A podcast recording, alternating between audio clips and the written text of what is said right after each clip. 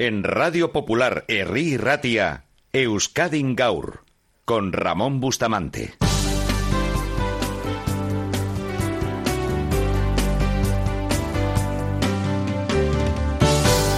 Amaya Goicochea, presidenta del Colegio de Periodistas Vascos. Eguardión, saludos desde Radio Popular Herri Ratia. Caixo Eguardión. Pablo González, periodista vasco-ruso, sigue en una prisión del régimen polaco, incomunicado. Las autoridades de aquel país le han prorrogado la prisión. Eh, está incomunicado y algunos dicen que esto se está convirtiendo en una especie de Guantánamo europeo. ¿Cómo lo ven ustedes desde el Colegio de Periodistas? Bueno, pues nosotros con una gran preocupación, ¿no? Ya desde el principio apuntaban malas maneras, ¿no? Es muy preocupados, absolutamente preocupados por la falta de más de empatía con la familia, con, con, los, con los abogados desde el principio y sobre todo con la familia.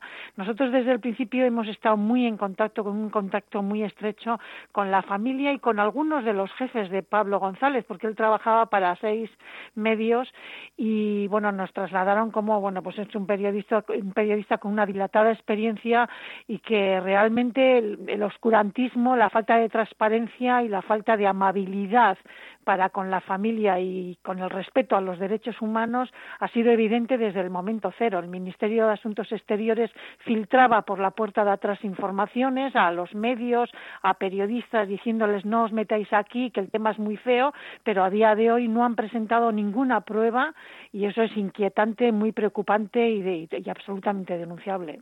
Eh, su abogado no ha podido estar con él, no ha podido visitarle, su familia tampoco.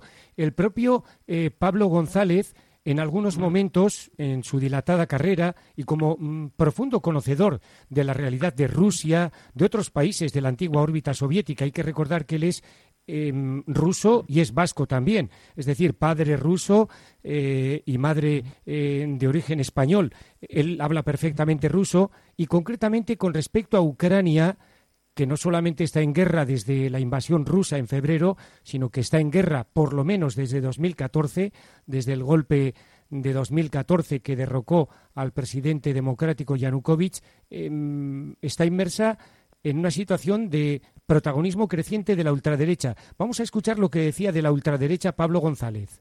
La extrema derecha la podemos dividir en varios grupos, ¿no?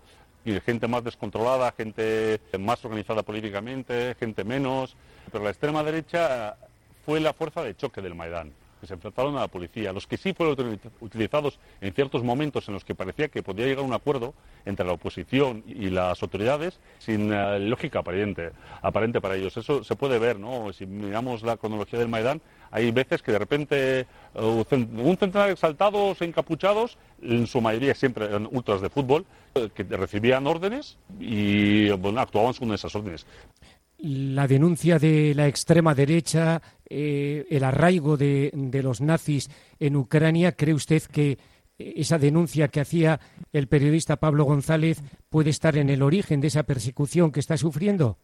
Claro, él es, como debemos ser todos los periodistas, incómodo para determinados poderes.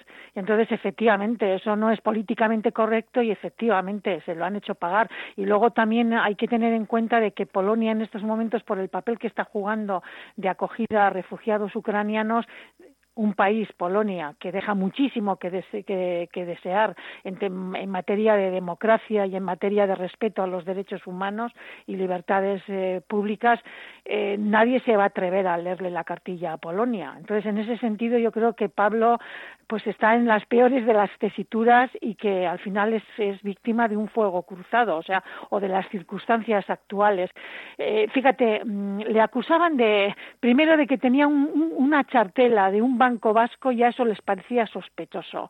Luego de que estaba en un lugar que no debería estar los periodistas nos va en el ADN de periodistas, en la vocación que tenemos, estar donde otros no quieren que estemos, de decir cosas, de contar cosas que otros no quieren que contamos, que contemos. Entonces, eso les parecía sospechoso y el hecho de que efectivamente él eh, ponga blanco sobre negro, que efectivamente que hay que hay sombras en, todos estos movimientos eh, de soldados que están peleando en un lado y en otro, pues efectivamente le convierten en, en sospechoso vergonzoso y un poco cómodo y, yo creo que, que, está siendo víctima tremenda de una desatención por parte de las autoridades españolas y, y los periodistas, Reporteros sin Fronteras ayer sacó un comunicado bastante claro sobre el tema, pero yo creo que no nos estamos manifestando con la contundencia que deberíamos para denunciar que un periodista europeo está eh, prisionero, está encarcelado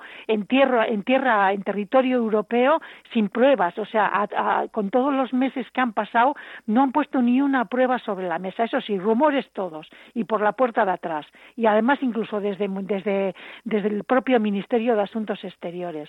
No es de recibo, es una vergüenza y es una falla democrática, vamos, de primer orden. A nosotros nos preocupa muchísimo porque nosotros estamos para defender el periodismo, para defender el buen periodismo y para, para defender las, las condiciones en las que los periodistas trabajan y deben ser respetados, valorados y mimados y no encarcelados. No encarcelados sin pruebas, a día de hoy sin pruebas. Amaya Oikochea, presidenta del Colegio de Periodistas Vascos. Es que ricasco por atender a este informativo Euskadi Gaur en Radio Popular Herri Ratia. Sue y de